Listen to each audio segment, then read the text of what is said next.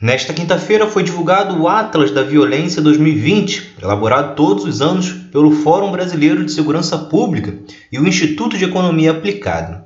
E os números confirmam o que está cada vez mais evidente pelos noticiários e protestos. Os negros seguem sendo as principais vítimas de assassinatos no Brasil e pior, esta estatística não para de crescer.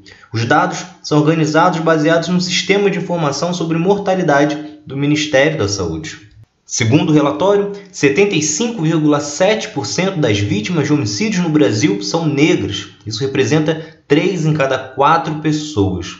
Entre 2008 e 2018, o número de homicídios contra negros aumentou 11,5%. O dado chama ainda mais atenção porque no período o número de brancos assassinados caiu 12,9%.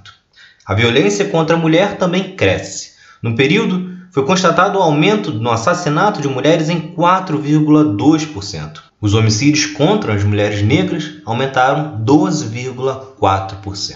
Outra informação que chama a atenção neste Atlas é que as estatísticas apontam que houve redução no caso de homicídios gerais, caindo de 63.880 casos em 2017 para 57.956 casos em 2018, que significaria o menor número desde 2013. No entanto, no mesmo período, a quantidade de mortes violentas com causas indeterminadas aumentou 25,6%, chegando a 12.310 mortes. Número, portanto, que pode fazer parte da lista de homicídios e que não foi registrado como tal, dando uma falsa impressão de redução.